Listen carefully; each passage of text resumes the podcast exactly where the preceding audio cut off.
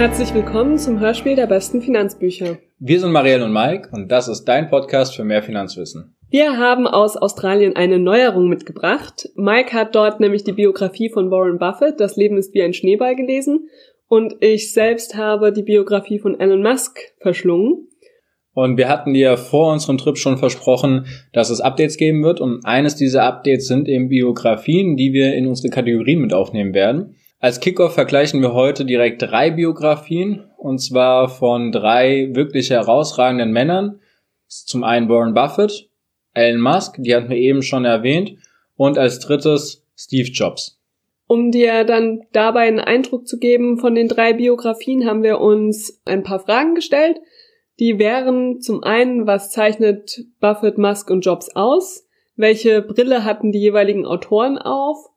Worin liegt der inhaltliche Fokus der Biografie? Was sind so auch so die harten Fakten? Das ist ja auch mal wichtig, wie viel man da zum Beispiel zu lesen vor sich hat.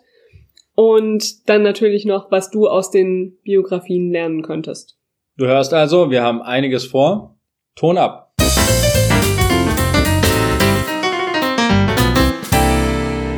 So, dann fangen wir direkt mal an mit Warren Buffett.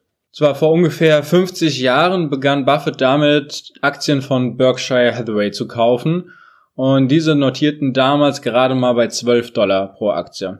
Heute gibt es zwei verschiedene Aktien, die A-Aktie und die B-Aktie. Die A-Aktie wurde niemals gesplittet und notiert heute bei über 300.000 Dollar. Und das bedeutet, wenn du vor 50 Jahren 1000 Dollar in Berkshire Hathaway investiert hättest, dann wären daraus heute über 25 Millionen Dollar geworden. Ja, alles schön und gut, aber was macht Warren Buffett denn jetzt zum erfolgreichsten Investor und auch zum zwischenzeitlich reichsten Mann der Welt und zu einer Ikone, vor der viele Menschen ja auch auf die Knie fallen würden? Buffett verfällt leicht dem Sammelfieber und hat eine sehr spezielle Vorliebe für Geld entwickelt, schon ganz früh. Daher kam er noch vor seinem zehnten Lebensjahr zu dem Entschluss, möglichst viel Geld sammeln zu wollen. Außer Geld war es noch so, dass Buffett Informationen liebte und äh, bereits auch da im Krankenhaus mit sieben Jahren anfing, die Fingerabdrücke von Krankenschwestern zu sammeln. Falls diese irgendwann mal ein Verbrechen begehen würden, dann hätte er diese Information parat. Unendlich viele Informationen hat er also gesammelt, und zwar aus Büchern, Zeitungen, von Personen, aus seiner Umgebung und allen möglichen drumherum. Und mit diesen Informationen und einigen klaren Prinzipien konnte er weitaus bessere Entscheidungen treffen als die übrigen Akteure an der Börse.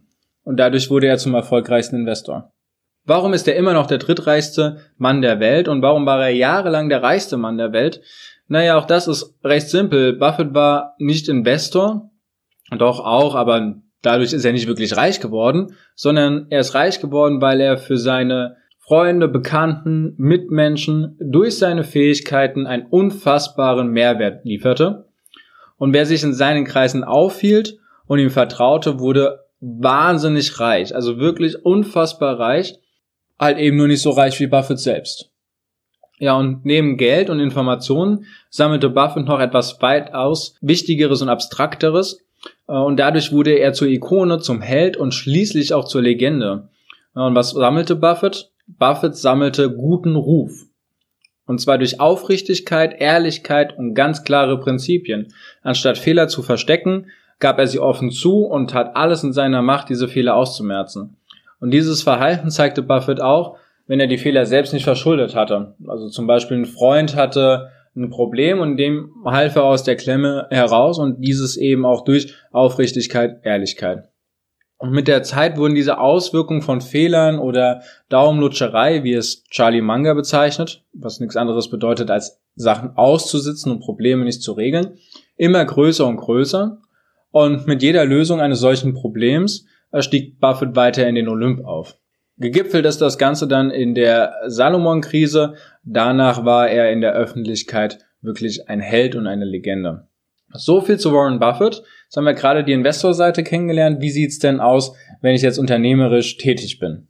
Ja, da ist Elon Musk natürlich ein Paradebeispiel, denn ähm, der ist ja aktuell so einer der Unternehmer-Popstars eigentlich. Er ist einer von den Gesichtern des Silicon Valleys und ist derzeit mit seinen Firmen in aller Munde. Also man kann eigentlich kaum eine Zeitung aufschlagen, ohne einen Artikel über eine seiner Firmen zu finden. Bevor ich das Buch über Elon Musk gelesen habe, wusste ich erstaunlicherweise gar nicht so viel über Musk. Ich wusste nur, dass er da eben der CEO hinter Tesla und SpaceX ist. Aber über beide Firmen wusste ich nicht viel mehr, als dass sie existieren und dass sie aus meiner Perspektive, also vor allem Tesla, unheimlich gehypt wurden. Und von dem Mann hinter, der, hinter den Firmen kannte ich nur das Gesicht und den Namen. Ja, und wie sieht's jetzt aus? Jetzt hast du ja die Biografie gelesen. Und was sollte denn jeder über Elon Musk wissen? Ja, also jetzt weiß ich, dass Elon Musk ein absoluter Ausnahmeunternehmer ist. Er ist nicht nur der CEO von Tesla und SpaceX, sondern hat eben auch noch Solar City mitgegründet und 2016 dann auch noch die sogenannte The Boring Company, die sich um den um die Tunnelbohrungen für den Hyperloop kümmert, den, was sein neuestes Projekt ist. Elon Musk wird ja oft als so ein Vorzeige-Amerikaner dargestellt, allerdings ist er tatsächlich in Südafrika geboren und aufgewachsen und er hatte eben mütterlicherseits Verwandtschaft in Kanada und so konnte er dann zum Studium dorthin gehen. Es war für ihn auch seine ganze Kindheit klar, dass er nicht in Südafrika bleiben will, sondern in die USA möchte. Und da war das Studium in Kanada eben so der erste Schritt, dass er zumindest mal in die richtige Richtung gekommen ist. Und im Laufe von seinem Studium konnte er dann in die USA wechseln, an die University of Pennsylvania. Und dann war er endlich im richtigen Land angekommen. Heute hat er eben die Staatsbürgerschaft von allen drei Ländern und ist damit letztendlich so ein richtiger Weltenbürger. Bevor Musk seine aktuellen drei Unternehmen oder inzwischen ja sogar vier gegründet hat, ähm, hat er schon zwei andere Unternehmen gegründet. Eines wird kaum jemand kennen, das war Zip2. Das Unternehmen wurde 1995 verkauft und hat Musk 22 Millionen Dollar beschert. Da würden natürlich viele dann sich schon zurücklehnen und sagen, gut gelaufen für mich. Aber das war für Elon Musk kein Grund aufzuhören. Er hat stattdessen direkt das nächste Unternehmen gegründet und hat das ganze Kapital da rein investiert. Dieses Unternehmen war x.com. Das wird jetzt auch kaum jemandem was sagen. Irgendwann hat x.com sich dahin entwickelt, dass es PayPal wurde. Also es, es gab eine Fusion mit ähm, PayPal und dann wurde auch der Name übernommen, aber tatsächlich war eben vieles noch von x.com dann tatsächlich, was PayPal wurde. Auch dieses Unternehmen hat, wurde dann irgendwann verkauft und zwar an eBay. Aus diesem Verkauf ist Musk dann mit über 200 Millionen Dollar rausgegangen, weil er eben der größte Anteilseigner von PayPal war. Spätestens jetzt hätten sich dann wahrscheinlich wirklich alle Menschen zur Ruhe gesetzt und hätten ihr Leben nur noch mit Dingen verbracht, die ihnen Spaß bringen. Aber Musk hat ein bisschen anderes Verständnis von Spaß als die meisten Menschen. Er hat sich nämlich dann entschieden, all sein Geld in die Gründung und den Aufbau von SpaceX und dann Tesla und später auch noch Solar City zu investieren. Der einfache Grund dahinter war, dass Musk seit seiner Kindheit ins Weltall wollte und er war einfach vor allem vom Mars fasziniert und wollte schon immer unbedingt dorthin fliegen und am liebsten den ganzen Planeten kolonialisieren. Genauso ist er auch davon überzeugt, dass Elektroautos die Lösung für vielfältige Probleme auf unserer Erde sind, also hat er auch diesen Traum umgesetzt. Und er arbeitet bis heute dran, dass das Elektroauto eben massentauglich wird und damit die Menschheit voranbringt. Beide Firmen erfahren dann Unterstützung durch die Produ Produkte von Solar City. Daneben arbeitet er dann eben inzwischen auch noch an dem Hyperloop, was eben dieses Tunnelsystem ist, was Hochgeschwindigkeitsreisen ermöglichen soll. Letzteres wird aber in der Biografie noch nicht erwähnt, weil das eben noch so neu ist und die Biografie ist Ende 2015 fertiggestellt worden. Da merkt man schon, in was für einem Tempo Musk arbeitet. Genau, also wenn man all das jetzt so hört, dann wirst du wahrscheinlich schon verstehen, warum er eben als Unternehmer-Popstar bezeichnet wird. Der ist ein absoluter Vollblutunternehmer, er arbeitet extrem viel, schreckt von nichts zurück, seine Träume in die Realität umzusetzen und geht dafür auch einfach enorme Risiken ein. Da gab es ja noch so einen in der US-Wirtschaftsgeschichte, der wie ein Verrückter an der Umsetzung seiner Ideen gearbeitet hat. Ja, das war Steve Jobs, der Hippie aus Palo Alto. Und dieser gründete eben mit Steve Wozniak und Ron Wayne 1976 Apple. Apple ist das teuerste Unternehmen, was es momentan gibt. Vor allem eines dieser Unternehmen, worum sich viele, viele Legenden und Mythen verbreiten. Sehr viele davon werden eben auch in der Biografie aufgegriffen und auch gelöst. Einige werden allerdings weiterhin als Legende oder Mythos abgestempelt oder es wird nicht weiter drauf eingegangen. Jobs selbst hatte eben mit dem Bau der ersten Heimcomputer und dann später mit dem iPod, dem iPhone und dem iPad sehr wenig zu tun. Also mit dem Herstellen, mit der Manufaktur von diesen Geräten. Und zu Beginn übernahmen dies eben seine Partner Wozniak und Wayne. Also die bastelten die Heimcomputer zusammen und Jobs gab einfach nur die Anweisung. Und sein Genie lag aber wirklich in einem anderen Bereich und ist auch wirklich dafür verantwortlich, dass Apple so groß werden konnte und vor allem auch so schnell wachsen konnte. Anfänglich brillierte er bereits mit der Beschaffung von Geld, mit Marketing und mit dem Design. Und zwar schon in den ersten Stunden seines Imperiums konnte er Menschen von seinem Produkt und vor allem seiner Idee überzeugen. Jobs hatte stets eine klare Meinung, wie seine Produkte auszusehen hatten was sie können muss, dass der Konsument keinerlei Mitsprache erhalten sollte. Und das ist etwas, was sich auch durch die Biografie wirklich durchzieht. Es ist unfassbar, wie Jobs seine Deals an den Land gezogen hat. Es ist unfassbar, wie pingelig er im Design ist. Also, dass selbst kleine Mikrochips, die irgendwo in einem äh, MacBook verarbeitet sind, selbst die müssen vom Design perfekt aussehen. Und wenn sie nicht perfekt aussehen, dann konnte er nachts nicht schlafen und hat diese Albträume dann seinen Mitarbeitern weitergegeben. Das war an vielen Stellen auch kein wirklicher Spaß. Und seine Meinung zum Design und Funktionen konnten sich allerdings auch minütlich ändern. Also es gab Fälle, worüber immer wieder in der Biografie berichtet wird, dass er zu einer bestimmten Sache Ja gesagt hat, das abgenickt hat, dann wurde das ganz umgesetzt, er hat es gesehen und fand es einfach nur scheiße. Und daraufhin musste alles wieder von vorne beginnen und alles wieder neu gemacht werden. Außerdem wird in der Biografie auch sehr klar beschrieben, wie es zu dem Rauswurf bei Apple kam, dass er dann zu Pixar gegangen ist und dass äh, Pixar einfach, indem er Pixar seine Hand aufgelegt hat, es aufblühte und zu einem der erfolgreichsten oder zwischenzeitlich dem erfolgreichsten Computeranimationsunternehmen der Welt kam der erste Animationsfilm, der in die Kinos kam, den kenne ich selbst noch, war ein absolutes Highlight, Toy Story. Sagt dir bestimmt auch was, oder? Ja, habe ich auch gesehen. Hast du auch gesehen, ja. Und ich, ich mag keine Animationsfilme. Und ich glaube, da ist, ich glaube, da ist jeder reingegangen in Toy Story. Und in Toy Story erkennt man eben auch Jobs Handschrift, was Design, was die Figurenliebhabe und so weiter angeht. Und er hatte eben ein Händchen dafür, die richtigen Männer oder richtigen Frauen an die richtigen Positionen zu setzen und vor allen Dingen das maximale Leistungspotenzial herauszuholen.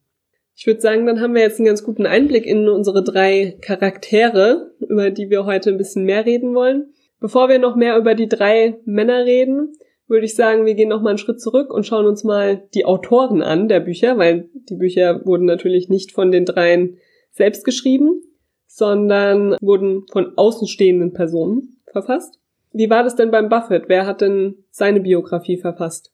Seine Biografie hat die Alice Schröder verfasst. Sie selbst kannte Buffett bis zu der Biografie persönlich gar nicht, sondern sie wurde beauftragt, eine Biografie oder eine Abhandlung über Buffetts Vorgehen zu schreiben. Das fand sie aber nicht so cool und hat stattdessen eine andere Idee gehabt, hat Buffett kontaktiert und hat gefragt, ob sie nicht eine exklusive Biografie über ihn schreiben könnte. Dieser hat Buffett dann zugestimmt. So, ganz anders sah es dann zum Beispiel bei Jobs aus. Mhm. Steve Jobs beauftragte Walter Isaacson mit der Biografie. Und dazu gibt's auch eine Anekdote in, der, in dem Buch. Jobs hatte gesagt, er möchte keine Biografie über sich haben, die ihn als Held darstellt, die ihn verschönert, Honig ums Maul schmiert und so weiter und so fort, sondern er hat Isaacson ausgesucht, weil er der Meinung war, wenn du die Biografie schreibst, dann weiß ich, dass die Menschen ein Bild von mir bekommen, ohne Verschönerung und ohne Schnörkeleien. So wie ich bin. Okay. Ja, das ist äh, ganz interessant, weil beim Musk war es ähnlich eigentlich in der Geschichte her, aber ähm, es war keine Beauftragung, sondern es war eher ein Zwang. Ja, es wurde Musk aufgezwungen. Es war so, dass der Ashley Vance, der ist ein sehr bekannter äh, Wirtschaftsjournalist in den USA und hat eben auch schon für viele Wirtschaftsmagazine so Porträts geschrieben über viele Unternehmer und hat dann gesagt, er möchte die Biografie über Musk schreiben. Also das war andersrum. Er hat dann zu Musk gesagt, also ihn angeschrieben und hat ihm gesagt, ja, ich würde gerne deine Biografie verfassen, ähm, ob er dann bereit wäre für Interviews und so. Und dann hat der Musk abgelehnt, hat gesagt, nee, sieht er nicht, das hat er keine Lust drauf und er unterstützt das Ganze nicht. Dann hat der aber gesagt, ja, ich mache das trotzdem, hat dann versucht, ganz viele Leute aus seinem Umfeld zu kontaktieren, hat recherchiert ohne Ende und hat einfach angefangen. Hat dann eben auch schon wahnsinnig viel zusammengefasst gehabt und so weiter und hat immer wieder beim Musk nachgefragt, bis der irgendwann gesagt hat, okay, wir treffen uns jetzt einmal und reden darüber. Und dann haben die beiden sich getroffen, haben darüber geredet und dann hat der, war der Musk einfach auch beeindruckt davon, was der schon alles rausgefunden hat und hat dann gesagt, okay, der scheint gut zu sein, der hat mich überzeugt und hat dann gesagt, ja, dann unterstütze ich das. Und da war es dann eben ähnlich. Er hat dann erst gesagt, er möchte alles dann gegenlesen, bevor es veröffentlicht wird und möchte seine Fußnoten hinzufügen. Das ist eben so Musk sein Kontrollwahn, der sich mhm. da gezeigt hat. Und dann hat der Ashley Vance auch gesagt, nee, das mache ich nicht. Entweder ähm, die Biografie wird so veröffentlicht, wie ich sie schreibe, oder eben nicht. Aber wenn du mit mir zusammenarbeitest, dann kriege ich ja deinen Input auch und kann den mit einfließen lassen. Ja, und dann hat der Musk gesagt, okay, dann machen wir das. Er hat noch ein bisschen drüber nachgedacht, aber seine Entscheidung war dann ziemlich schnell. Das ist echt spannend. Wenn du jetzt erzählt hast, ist mir vor allem noch in den Sinn gekommen. Äh, Walter Isaacson hatte die Biografie zuerst abgelehnt. Also er wollte sie nicht schreiben. Steve Jobs ist auf ihn zugekommen, hat gefragt, hier, magst du meine Biografie schreiben? Und dann hatte er abgelehnt. Und es hatte Wochen gedauert, bis er, äh, bis sie sich dann nochmals getroffen haben und nochmals über diese Thematik gesprochen haben. Und erst dann hat er äh, zugestimmt. Und Steve Jobs hatte auch eine Bedingung. Sie war allerdings gegenteilig zu der von Elon Musk. Steve Jobs hat gesagt, du veröffentlichst die Biografie und ich will sie nicht lesen. Wow, und meinst du, der hat sie dann noch wirklich nie gelesen? Ich weiß es nicht mehr ganz genau. Ich habe die Biografie vor zwei Jahren gelesen. Hm. Ob am Ende nochmal stand, dass er sie sich doch zu Gemüte geführt hat. Aber am Anfang des Buches war ganz klar seine Aussage, er will sie nicht lesen, mhm. sondern Isaacson soll einfach das schreiben, was er für ein Bild von ihm bekommen hat. Und wie hat denn ähm, Isaacson sein Bild von Jobs bekommen? Hat er da auch mit den ganzen Leuten um ihn herum gesprochen oder wie hat er das gemacht? Also das finde ich total spannend an dieser Biografie. Erstens, er hat natürlich mit Jobs über 40 Interviews geführt und die haben stundenlang zusammengesessen und so weiter und so fort. Und die letzten Interviews hat er eben geführt kurz bevor, also kurz bevor seinem Rücktritt als CEO bei Apple wegen seiner Krankheit und nochmal kurz danach. Also die Biografie begleitet Jobs wirklich während seiner gesamten Krankheit bis zum Tod. Also selbst da wow. werden noch Informationen drüber preisgegeben. Und ansonsten hat er Freunde, Bekannte, Familien, Kollegen und Konkurrenten interviewt. Also man kriegt das ja mit, dieser Kampf dann mit IBM oder mit Samsung oder wie auch immer.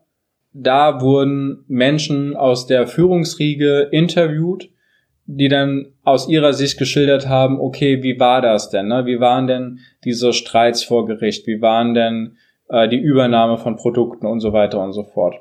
Es ist total spannend, weil Isaacson wirklich es schafft, so ein 360-Grad-Bild von der Person Steve Jobs herzustellen. Das Gefühl habe ich beim Buffett, es ist ein bisschen anders. Die Autorin hat unfassbar viel Zeit mit Warren Buffett verbracht, über 2000 Stunden wow. haben die zusammengesessen und haben erzählt. Und sie interviewte über 250 Menschen für diese Biografie, was auch eine unfassbar hohe Zahl ist.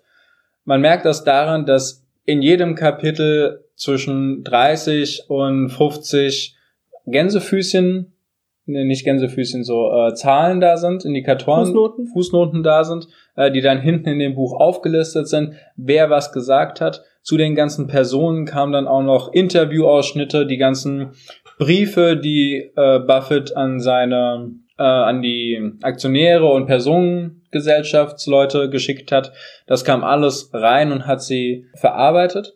Finde aber die Brille, die Alice Schröder aufhatte, ist eine andere als die Walter Isaacson aufhatte. Also Alice Schröder merkt man die Bewunderung von Buffett, die ist sehr aufrichtig. Allerdings werden mangelnde soziale Fähigkeiten zwar immer wieder darauf hingewiesen, allerdings auch direkt gerechtfertigt und auch erklärt, wie das denn dazu kommt, so dass es eigentlich nicht mehr so schlecht ist. Und das ist etwas, was bei der Biografie von Jobs wegbleibt. Also da mhm. wird schon ganz klar gesagt, was er auch für ein riesengroßes Arschloch in manchen Situationen war. Aber es wird dann auf die Erklärung oder die Rechtfertigung verzichtet, sondern es wird einfach gesagt, na, er hat das halt so gemacht und manchmal hat er sich da wirklich im Weg gestanden und hätte eigentlich anders lösen können. Ja, also das war aber in der Biografie von Elon Musk eher dann so wie beim Buffett. Also da merkt man auch sehr, dass der ähm, Ashley Vance, dass der eben sehr den Elon Musk bewundert und dass er eben unbedingt diese Biografie schreiben wollte.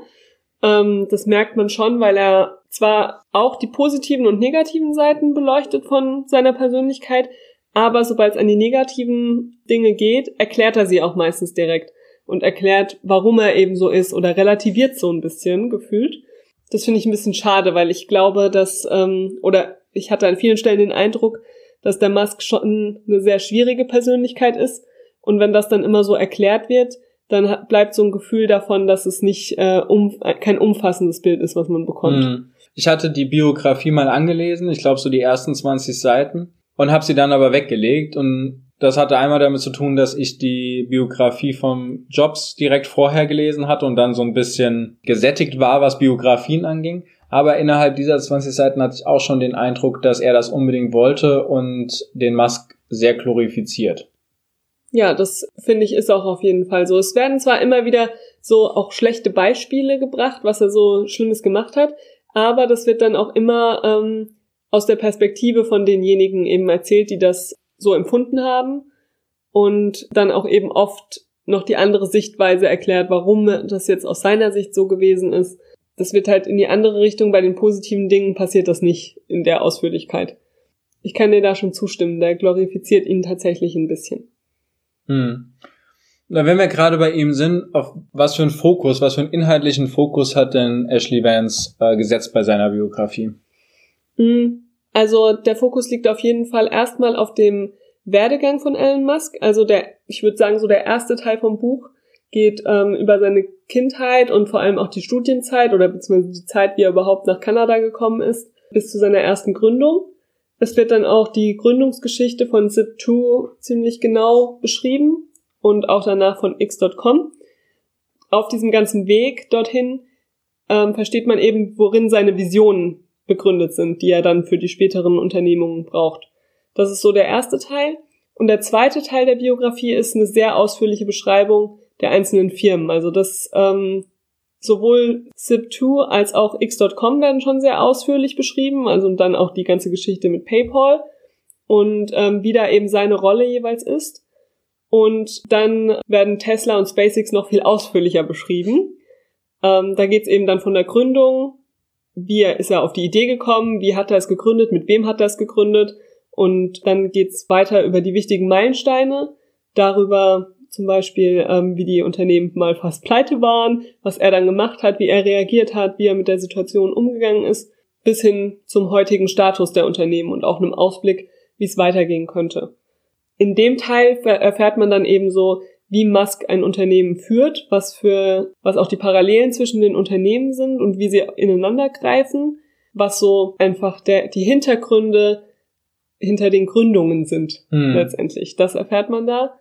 Und zwischen diesen beiden Hauptaspekten des Buches, also einmal seinen Werdegang und dann die Werdegängen der Firmen, ähm, gibt's immer mal so Blitzlichter in Musks Privatleben. Das ist aber echt, finde ich, ein sehr kleiner Teil des Buches. Da wird nicht viel über seine Hobbys oder über Dinge, die er gerne macht, erzählt. Oder wie er mit seinen Kindern zum Beispiel umgeht. Da wird nicht viel drauf eingegangen, sondern der Fokus liegt echt auf dem unter seinem unternehmerischen Denken. Wahrscheinlich auch deshalb, weil er, weil für ihn es einfach wichtig ist, zu arbeiten. Hm. Ich glaube, er hat gar nicht viele Hobbys außer Arbeit. Okay. Das ist bei äh, der Biografie von Buffett etwas anders. Da werden wirklich die persönlichen Beziehungen, seine familiären Angelegenheiten, das wird sehr, sehr breit und ausführlich erzählt. Also viele Kapitel handeln von seinem Vater, der ja Kongressabgeordneter war, sie handeln von seiner Frau, wie die sich entwickelt hat, sie handeln von äh, der Beziehung zu seinen Kindern, die ja nicht wirklich funktioniert hat aufgrund seiner Eigenarten und so weiter und so fort. Also sehr, sehr, sehr viel Persönliches spielt damit rein. Dadurch besteht das Buch auch aus wirklich vielen Kurzbiografien von anderen Menschen. ähm, die immer so über drei bis zwanzig Seiten gehen. Es gibt unglaublich interessante Kurzbiografien, zum Beispiel die von Kay Graham. Das ist die Inhaberin der Washington Post, äh, wie die Washington Post aufgestiegen ist mit der Watergate-Affäre und so weiter und so fort. Das war unfassbar interessant. Es gibt aber auch viele kleine Biografien, die das Buch dann an manchen Stellen wirklich etwas langlebig machen. So, dann gibt's auch noch zwei weitere Perspektiven, und zwar einmal die Perspektive Buffett als Person. Ja, wieso ist er so geworden, wie er ist? Da wird viel auf die Familie eingegangen, vor allem wegen seiner Mutter. Und dann, was zeichnet ihn aus? Ja, also was sind so Familien-Trademarks, sag ich mal, die sich auch in Buffett wiederzeichnen und die dann durch sein ganzes Leben lang durchgehen und auf die immer wieder zurückgezogen wird. Also die Autorin stellt diesen roten Faden immer wieder dar, wieso Buffett jetzt so handelt, wie er gehandelt hat. Und vor allen Dingen auch, was seine Prinzipien sind. Und das mit den Prinzipien ist ein wirklich wichtiger Punkt von Buffett, weil ohne diese hätte er die Personengesellschaften nicht zu dem Zeitpunkt gegründet, ohne diese hätte er Berkshire Hathaway gar nicht weiter aufgekauft, sondern die Aktie einfach verkauft und äh, ohne diese hätte er auch in den ganzen Rettungsaktionen, die er durchgeführt hätte, äh, definitiv anders gehandelt. Ja, und dann ist ein sehr großer Teil natürlich Buffett als Investor und Unternehmer. Ja, und da geht es eben um so Fragen, wie er das Business handelt, äh, wie wirkt sich seine Person auf die Unternehmen aus und wie verliefen seine Projekte. Also manche Projekte werden sehr, sehr ausführlich dargestellt ähm, das Buch ist ja in fünf Teile geteilt und zum Beispiel die Sache mit Salomon wird in einem kompletten Teil beschrieben. Und ähm, das finde ich sehr spannend an dem Buch, wie er mit diesen Konflikten und den Komplikationen umgegangen ist und ähm, wie er stets als Gewinner rausgegangen ist, obwohl er am Anfang vielleicht auch richtigen Bockmist gebaut hat, um in die Sachen zu investieren. Wie war das dann bei Steve Jobs? Weil wir hatten ja jetzt einmal so wirklich den Fokus auf der Person letztendlich und auf der Entwicklung von Buffett und beim Musk eben mehr so auf dem Werdegang und vor allem auch den Firmenentwicklungen. Wie ist es beim bei der Biografie von Jobs? Wie liegt da der inhaltliche Fokus? Ja, vielleicht so eine Mischung aus beidem. Also bei Jobs wird auch die Person sehr klar beschrieben. Es wird immer wieder beschrieben, warum er so handelt, wie er handelt, was ihm wichtig ist, was seine Prinzipien sind, was ihn auszeichnet, worauf er super viel Wert legt, ähm, was Jobs moralisches Verständnis ist. Aber auf der anderen Seite eben auch Jobs als Designer und Marketing- und Präsentationsexperte. Ja, wo legt er da seinen Wert? Äh, wie hat er die ganzen Deals an Land gezogen? Äh, die ja Apple immer größer hat werden lassen oder die Konkurrenten ausgestochen haben. Und äh, wie betrachtet er überhaupt seine Konkurrenz und wie ging er damit um? Der dritte Punkt ist eben so diese ganzen Beziehungen, die Jobs hatte. Ja, wie hat er sich als CEO verhalten, wie als Vater, wie als Freund, wie als Ehemann? Wie ging er mit den ganzen Menschen um? Und vor allen Dingen, wie reagierten die Menschen auch auf ihn? Also da gab es unterschiedliche Reaktionsweisen da wird viel auf die Interaktion Wert gelegt, was ein total spannendes Feld ist. Ich finde, bei Jobs ist diese Mischung aus, was hat er geleistet, was zeichnet ihn aus und wie interagiert er, wirklich gut gelungen. Ja, klingt cool. Klingt vor allem dann auch abwechslungsreich dadurch. Auf jeden Fall.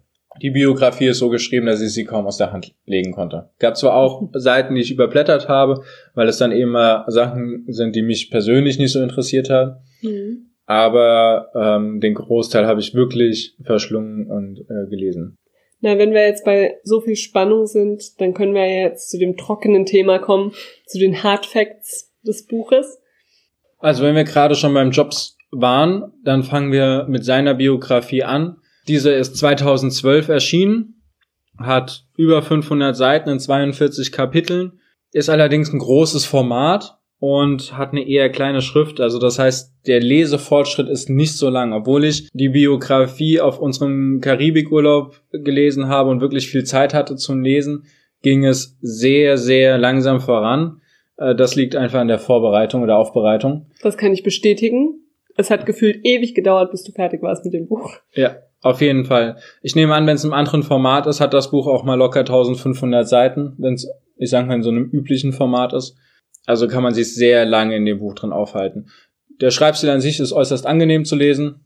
Äh, wenn ich mal angefangen habe, wurde ich auch nicht müde oder so, sondern konnte wirklich schön flüssig nacheinander lesen. Und es hat vor allem wirklich Spaß gemacht, die Sachen durchzulesen, ähm, was ich eben auf den Schreibstil von dem Autor zurückführen würde. Die Biografie hatte ich damals auch in Englisch gelesen, also es war nicht mal eine Übersetzung. Sehr zu empfehlen. Ja, ich habe ja das, die Biografie von Elon Musk auch auf Englisch gelesen.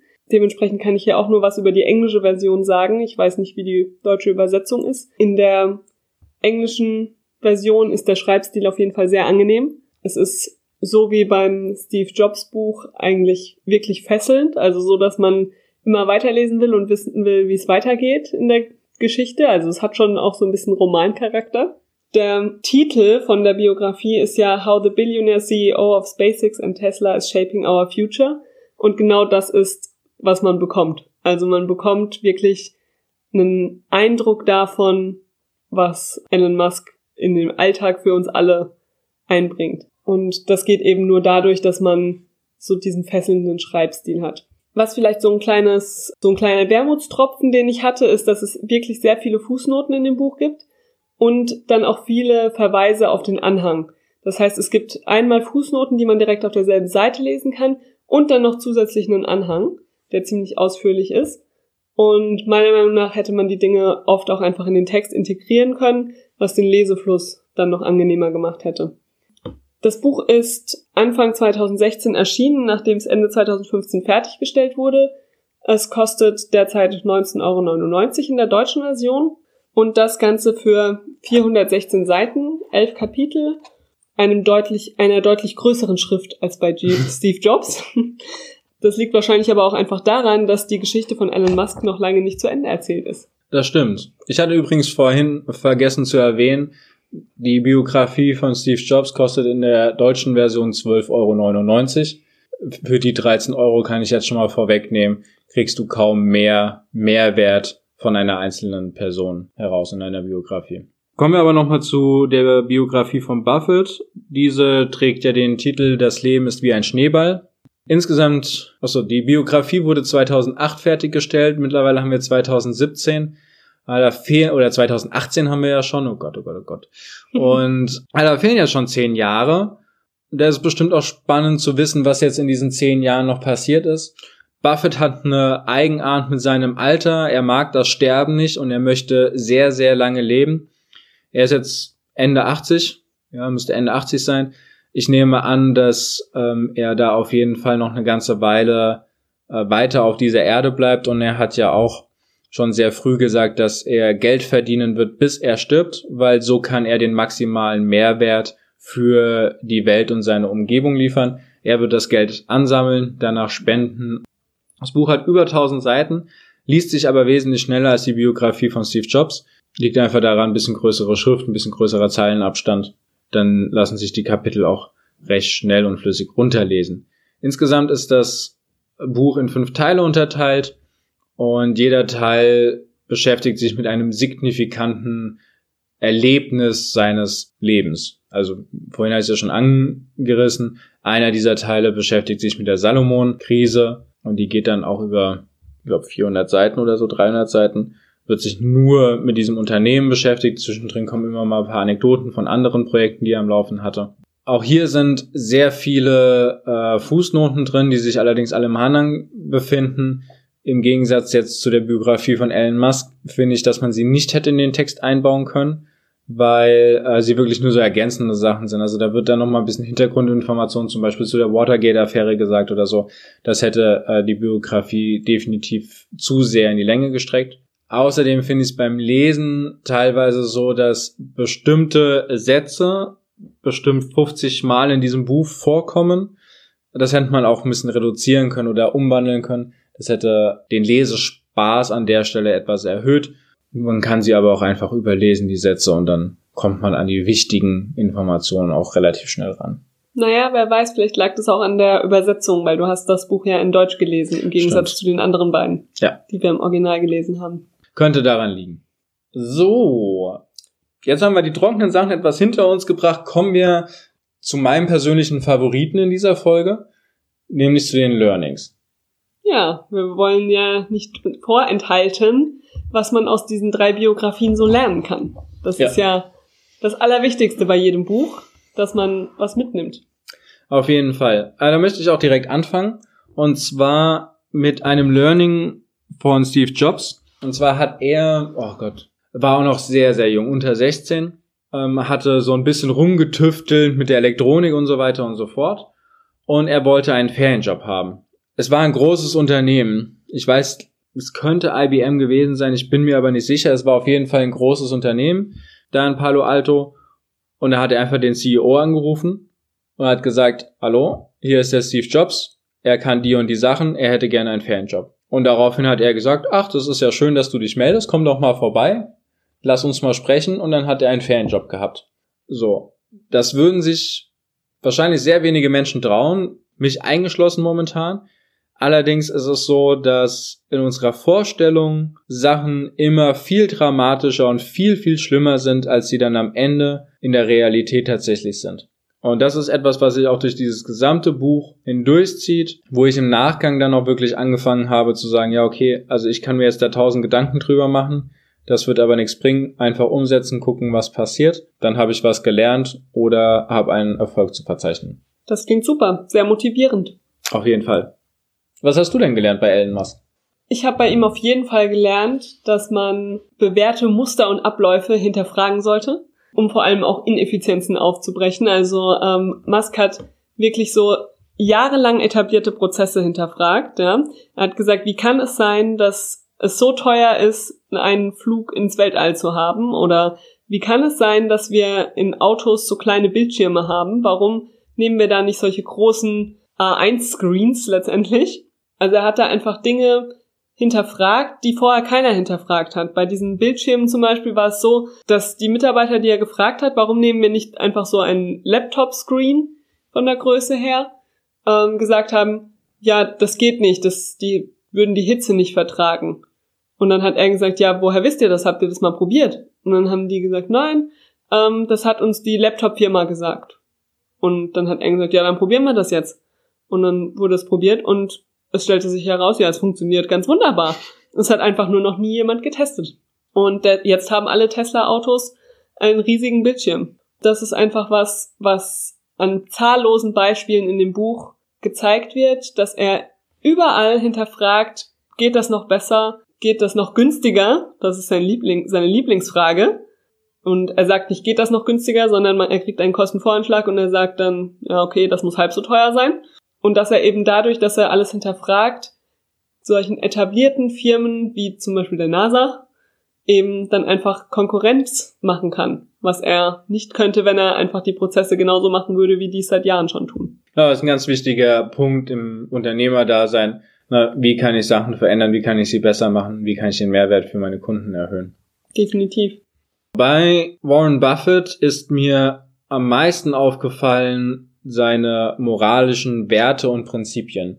Diese Aufrichtigkeit und Ehrlichkeit, dass die wirklich am längsten währt, äh, das mag so ein abgedroschener Satz sein, aber desto mehr ich diese Biografie gelesen habe, desto mehr kam es auf. In, er hatte mal so eine schwarze Phase, wo er viel gestohlen und geklaut und so weiter hatte. In der Zeit war das nicht so, ja. Da hatte er einen Freund und hat dann Ärger bekommen und so weiter und so fort und das hat ihm nicht so wirklich gefallen. Selbst in der Situation, wo eigentlich Lügen schon fast verständlich gewesen wäre, ist er hingegangen und hat gesagt, nee, damit kommen wir nicht weiter. Wir machen reinen Tisch und wir machen so klar reinen Tisch, dass sich die Gegenpartei schon wundert, warum wir diese Angebote jetzt machen. Und die Gegenpartei hat sich auch gewundert. Im Endeffekt hat aber genau diese Aufrichtigkeit und Ehrlichkeit dazu geführt, dass die Misere und die Krise überwunden werden konnte. Und das ist etwas, was mich wirklich, wirklich, wirklich beeindruckt hat und was ich auch in meinem eigenen Leben schon jetzt mehrfach festgestellt habe, dass Ehrlichkeit einfach dazu führt, dass Missverständnisse sofort aus der Welt geführt werden können, man darüber ganz offen und konstruktiv sprechen kann. Und desto länger ich warte, desto schlimmer wird's. Ne? Desto mehr Missverständnisse entstehen, desto mehr Befindlichkeiten werden betroffen und desto unlösbarer wird die Situation. Die zweite Sache von Buffett, die ich mitgenommen habe, ist, schaffe unfassbaren Wert für deinen Mitmenschen und du wirst unfassbares Vermögen im Gegenzug erhalten. Weil Buffett ist nicht durch das Investieren reich geworden, sondern weil er Unternehmen aufgebaut hat. Am Anfang waren es seine Personengesellschaften, wo er Geld investiert hat von Freunden, Bekannten und so weiter, wodurch die wiederum ein riesiges Vermögen aufbauen konnten. Und später dann natürlich, indem er angeschlagene Unternehmen aus der Scheiße geholfen hat, indem er einen Mehrwert in die Unternehmen reingebracht hat und vor allem, dass er auch dafür gesorgt hat, dass Menschen ihr Gesicht wahren konnten. Das klingt sehr nobel, würde ich mal sagen. Da kann man sich nur ein Beispiel dran nehmen. Ja, es hat immerhin für den reichsten Mann der Welt gereicht. Ja. Ja, also vielleicht mal gucken, der Mann hat definitiv in der Hinsicht etwas richtig gemacht. Ja, zum Thema äh, etwas richtig machen. Da gibt's auch noch so ein Learning, was ich aus der Biografie von Elon Musk hatte. Das war, dass Musk einfach extrem priorisiert und dann einen totalen Fokus auf die Dinge hat. Also er macht Dinge richtig wenn er sie macht. Ja? Ähm, er hat einen total genauen Tagesablauf. Er weiß genau, okay, ich bin immer montags bei SpaceX, immer mittwochs bin ich bei Tesla. Der hat wirklich einen genauen stundenbasierten Plan, wann er auch wo langfliegen muss. Priorisiert dann aber dennoch um, wenn es einen Grund für eine Planänderung gibt, der noch wichtiger ist als sein eigentlicher Fokus. Aber wenn er bei einer Sache ist, dann ist er nur da. Also wenn SpaceX diese Woche einen Raketenlaunch hat, dann ist er vollkommen da. Und wenn da irgendein klein, ein kleines Teil kaputt ist oder fehlt, dann repariert er das lieber selbst, als dass er am Ende riskiert, dass das ganze Projekt abgeblasen werden muss. Oder auch wenn irgendwer sagt, irgendwas funktioniert nicht von seinen Mitarbeitern, wenn es einer sagt, dann sagt Musk immer, ja, dann mache ich selber. Und dann macht er das und zeigt dem Mitarbeiter, dass es eben doch geht. Und das geht eben nur dadurch, dass er sich so extrem auf Dinge fokussieren kann, die für ihn, die aus seiner Sicht eben Priorität haben. Hm. Das ist total interessant, weil das würde ich auch als Learning bei Steve Jobs mit rausnehmen und das würde ich auch als Learning bei Buffett mit rausnehmen. Beide haben gesagt, sie sind mega fokussiert. Bei Buffett ist es eine ganz lustige Anekdote sogar dazu. Als er Bill Gates kennengelernt hat, waren beide im Vorfeld sehr skeptisch, ob sie überhaupt was miteinander reden konnten. Dann wurden sie einander vorgestellt haben jeweils eine Frage gestellt und daraufhin folgte ein stundenlanges Gespräch, aus dem keiner von beiden aufgetaucht ist und alle Leute haben, also Promis, wirklich riesengroße Elefanten, wichtige Leute haben einfach Golf gespielt und die beiden haben gequatscht und gequatscht und gequatscht und die ganzen Gäste links neben gelassen. Und später an dem Abend hatte Gates Senior, der Gastgeber, dann in die Runde gefragt, was die Personen meinen, warum sie so erfolgreich geworden sind. Und da haben der reichste und der zweitreichste Mann der Welt geantwortet, Fokus.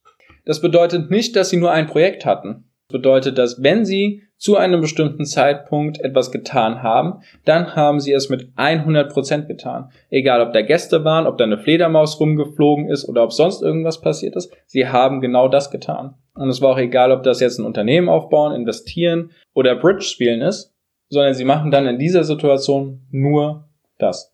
Ja, genau so ist es bei Musk auch. Der ist dann vollkommen versunken in diese Sache und konzentriert sich nur darauf, das Problem zu lösen. Bin das ich. ist echt faszinierend. Also, das ist was, was mir total schwer fällt. Ich mache gerne drei Sachen gleichzeitig. dann, wenn man dann so ein Buch liest, dann versteht man einfach, dass es, dass man wahrscheinlich doch deutlich weiterkommen würde, hm. wenn man sich so fokussiert, wie diese Menschen es tun.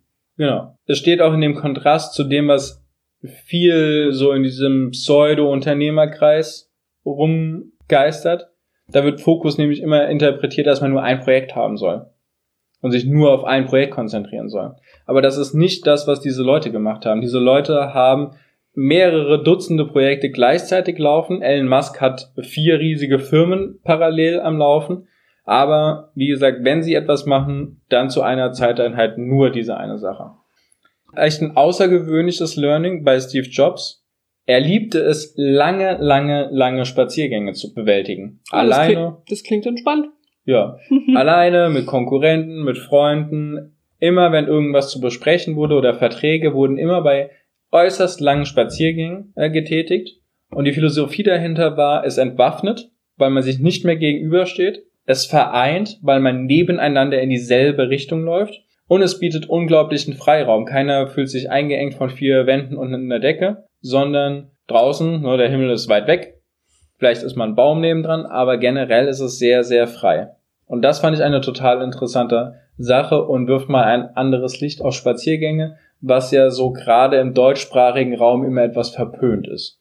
Ja, oder so eine Sonntagnachmittagsbeschäftigung ist, wenn man sich ähm, entspannen möchte. Genau, für spießige Paare Mitte der 30er. Oder älter. Ja. Okay, gibt's äh, noch ein Learning, was du von Steve Jobs mitgenommen hast? Ich finde, das Design in seiner Perfektion, dass es alle Facetten beinhaltet. Also nicht nur, dass das iPhone von außen so schön aussieht, sondern dass die Werbung dazu perfekt ist, dass das Marketing drumherum generell perfekt ist, dass seine Präsentationen, wenn er das Produkt vorgestellt hat, perfekt sind und dass alle Bestandteile innerhalb des einen Produktes perfekt sind. Also wie viel Design in dem Moment umfassen kann, das hat mich einfach wirklich fasziniert und das ist auch etwas, wofür ich seitdem etwas ein bisschen ein Auge habe oder mich daran erfreuen kann. Ja, oder auch, dass ähm, eine Marke so auf Design eigentlich basieren kann, oder? Weil ich meine, Apple ist, die Produkte sind einfach teuer, das muss man sagen. Aber ich hatte auch schon mein MacBook, ja, und ähm, das war einfach schön, diesen Karton zu öffnen mit dem MacBook drin. Und meinen letzten Laptop, den ich gekauft habe, der kam dann in so einem grau braunen Amazon-Umschlag. In der Plastiktüte. Genau, dann habe ich den geöffnet und ja, der läuft super, aber ein MacBook war einfach immer schön, es zu öffnen. Genau. Ja. Und ich habe ihn bis heute nicht weggeworfen, weil ich ihn einfach nach wie vor gerne angucke. Das muss man einfach erstmal schaffen. Dass man so, dass man eine Marke so durch die reine Optik letztendlich prägen kann. Hm, auf jeden Fall. Aber was hast du denn jetzt noch vom Musk gelernt? Also eigentlich die wichtigste Erkenntnis aus dem Buch von Musk für mich ist, dass ähm, große Visionen von Träumereien wirklich Realität werden können. Ja, weil Musk hat seit er klein war gesagt, er möchte zum Mars fliegen, er möchte ihn kolonialisieren und er möchte einfach die Welt mit einer besseren Zukunft hinterlassen. Das ist ja eine wahnsinnige Vision. Ja, das ist eine Sache, das können sich die meisten Leute nicht vorstellen, dass sie alleine das schaffen können. Ja, das ist normal die Aufgabe von Staaten. Hm. Musk zeigt aber, dass es mit wahnsinnig viel Arbeit, viel, natürlich auch viel Kapital, aber auch einfach Mut und unermüdlichem Engagement möglich ist, dass diese Vision Realität, Realität werden kann. Also am Anfang, als er SpaceX gegründet hat zum Beispiel, hat ihn keiner ernst genommen, keiner hat gedacht, dass das Unternehmen lange besteht und inzwischen ist SpaceX die erste Raumfahrtfirma, die tatsächlich es schafft, dass ein Raumschiff wieder landen kann und wiederverwendet werden kann. Klar, die Technologie ist noch nicht fertig ausgereift, aber in was für einem kurzen Zeitraum er geschafft hat, Dinge zu entwickeln und die, die ganze Raumfahrtindustrie durch viel günstigere Raumflüge zu revolutionieren. Also am Anfang hätte keiner gedacht, dass er zum Mars fliegen wird. Inzwischen bin ich mir sicher, dass er zum Mars fliegen wird. Ist, nur, es ist einfach nur eine Frage der Zeit, des Geldes und des Engagements. Es dauert einfach. Er wird unermüdlich daran weiterarbeiten, bis seine Vision umgesetzt ist. Und das finde ich extrem faszinierend und motiviert mich, äh, motiviert mich auch einfach, wenn ich das äh, lese. Wenn er solche riesigen Dinge schafft, dann kann ich ja Dinge schaffen, die mindestens halb so groß sind. Das kann ja dann nicht so schwer sein. Ja, es bringt einfach alles in eine andere Perspektive, ja. Ich meine, viele unterhalten sich über finanzielle Freiheit und so weiter und so fort. Ja, ich meine, äh, da lacht er einfach nur drüber. Ja, natürlich. So, der hat ein Unternehmen gegründet, zack, war er finanziell frei, fertig ist die Sache, ja. Der arbeitet an ganz, ganz anderen Dingen und wer sich jetzt überlegt, na ja, äh, kann ich das denn umsetzen und so weiter und so fort. Ja, du kannst das umsetzen, musst einfach nur anfangen. Musst wirklich ins Handeln kommen und dann äh, den bestimmten Fokus darauf setzen. Ja, und auch bereit sein, ähm, alles dafür zu geben, weil gerade bei Musk ist es auch so, der hat sein ganzes Geld in diese Firmen investiert. Wenn SpaceX oder und oder Tesla nicht funktionieren, ja, dann kann er auch ganz schnell pleite sein. Dann hat er gar nichts mehr, ja. Er hat keinen irgendwie Sicherheitspolster irgendwo, damit die finanzielle Freiheit eben gewährt bleibt das, dieses Risiko muss man eben auch erstmal bereit sein einzugehen, weil er hätte auch einfach entspannt irgendwo auf einer Insel sitzen können. Gut, äh, dann würde ich sagen, wir haben ziemlich viel gelernt aus diesen Büchern. und entsprechend wirst du, wenn du die Bücher, wenn du dich für eines der drei Biografien entscheiden solltest, sicherlich auch noch vieles mehr darüber hinaus lernen, weil ähm, die Bücher einfach unfassbar viel bieten und das jetzt eben nur unsere persönlichen Highlights waren. Apropos persönliche Highlights. Ich würde sagen, wir kommen langsam mal zu unseren Fazits zu den Büchern. Ähm, mit welchem möchtest du denn anfangen? Möchtest du zuerst mal was über die Biografie von G Steve Jobs erzählen? Möchtest ja. du erzählen, was du als Fazit zu dieser Biografie unseren Hörern mitgeben möchtest? Ich habe sie geliebt. Damit könnte ich jetzt schon aufhören. Ich möchte nur ein bisschen weiter ausholen. Es ist eine Biografie, die ich gelesen habe und ständig Wow-Effekte und What the fuck Effekte hatte. Also wirklich gedacht habe, kann das jetzt sein? Hat er das wirklich gemacht? Was ist denn da gerade passiert? Und tief, tief, tief beeindruckt war. Also ich bin kein Apple-Fan. Ich mag die Produkte nicht wirklich, außer dass sie meinetwegen schön aussehen. Aber ich mag nicht, dass ich an dem Produkt nichts ändern kann. Ich mag nicht, dass die so teuer sind. Ich mag nicht, dass die nur untereinander funktionieren. Aber nachdem ich diese Biografie gelesen habe, war ich kurz geneigt, mein Apple-Produkt zu kaufen weil ich so fasziniert und so bewundernswert äh, diese Person Steve Jobs finde. Und ich finde, das hat die Biografie außergewöhnlich gut rübergebracht, dass trotz der Macken, die sehr krass und plump dargestellt werden, diese Begeisterung und Bewunderung für Steve Jobs entstehen kann, wenn man die Biografie von vorne bis hinten durchliest. Wirklich gelungen und ich würde sie jederzeit erneut lesen und ich habe sie vor allen Dingen in den letzten zwei Jahren auch jedem empfohlen, der irgendwann mal gefragt hat, hast du nicht mal ein besonderes Buch? Das ist mein Fazit zu der Jobs-Biografie. Was ist denn deins zur Musk-Biografie? Ähm, naja, also wie ich zu Beginn schon gesagt habe, wusste ich vor dem Buch fast nichts über Elon Musk oder seinen Firmen. Und da war das Buch für mich natürlich unglaublich erhellend. Ich habe ähm, sehr viel über seinen Werdegang und sein Unternehmen gelernt und es war extrem faszinierend. Und ich werde in Zukunft definitiv genauer verfolgen, was er so macht, weil ich glaube, da kommt noch ziemlich viel. Das Buch hat mich total gefesselt, obwohl ich technisch überhaupt nicht so interessiert bin. Also ich glaube, für jemanden, der technisch interessiert ist, ist es noch viel spannender, weil es auch wirklich sehr genau beschreibt, wie die einzelnen Produkte entstanden sind und welche technischen Finessen dahinter stehen. Das Buch hat mich gleichzeitig auch total neugierig auf die Zukunft gemacht, eben darauf, was noch alles passiert und was alles möglich wird durch die Technologien, die Elon Musk so in unser Leben bringt. Ich muss auch sagen, dass das Buch eigentlich schon veraltet ist. Ja, wir haben jetzt 2018, das Buch ist 2016 erschienen und ähm, es berichtet aber eben auch nur bis Ende 2015. Und seitdem hat sich bei Musk und seinen Firmen schon so viel weiteres getan, also ich bin mir sicher, dass das nicht die letzte Biografie über ihn ist. Es braucht auf jeden Fall irgendwann eine Fortsetzung. Ob das jetzt in ein paar Jahren schon ist oder in Jahrzehnten, man wird auf jeden Fall noch einige Bücher über ihn füllen können. Mm, wie schon vorhin gesagt, hätte ich mich auch gefreut, wenn das Buch noch ein bisschen kritischer gewesen wäre, ähm, beziehungsweise genauso detailliert auf seine Charakterzüge und menschlichen Züge eingegangen wäre, wie auf die Firmenentwicklung. Man hat zwar aus seinen Handlungen innerhalb der Firmen sehr viel über ihn herausfinden können, aber dennoch bleibt Musk in dem Buch irgendwie ein bisschen unerreichbar, beziehungsweise er wirkt immer noch sehr geheimnisvoll und unergründet. Und das nach der Lektüre seiner Biografie ist natürlich ein bisschen schade, aber macht ihn vielleicht als Person auch dadurch noch viel spannender. Ich würde auch das Buch trotz dieser Kritikpunkte uneingeschränkt empfehlen.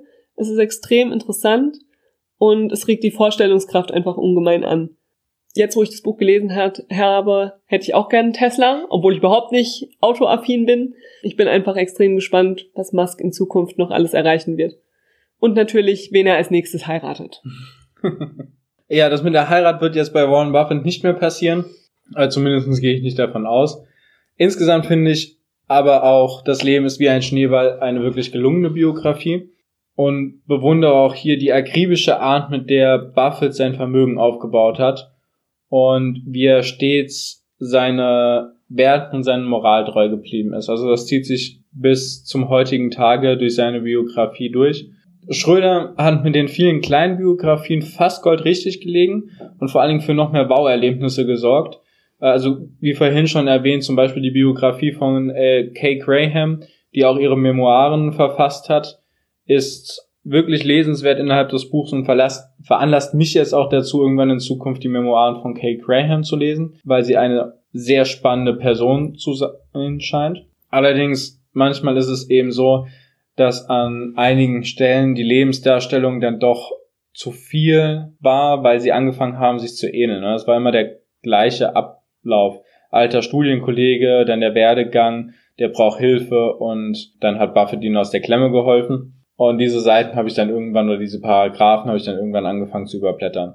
Herausragend finde ich allerdings die Schilderung zu den historischen Gegebenheiten. Es ist sehr eingebettet und Buffett hat an vielen Sachen mitgewirkt, vor allem auch sein Vater, was politisch angeht und so weiter und so fort, was äh, Watergate-Affäre, dann dieser Skandal um American Express, dann die Krise bei Salomon, also die Historie, was die Börse angeht, was einige Unternehmen angeht, das ist super herausgearbeitet und bietet wirklich nochmal einen extra Mehrwert innerhalb dieses Buches. Abschließend empfinde ich die Biografie vor allem als entmystifizierend. Ich habe es vorhin schon mal gesagt, ähm, Buffett wird ja immer wieder als diese Value-Investor-Legende dargestellt, aber hauptsächlich hat er halt sein Geld damit verdient, indem er einen unfassbaren Mehrwert für seine Umgebung dargestellt hat. Und ähm, desto reicher seine Freunde durch ihn wurden und desto reicher wurde er eben.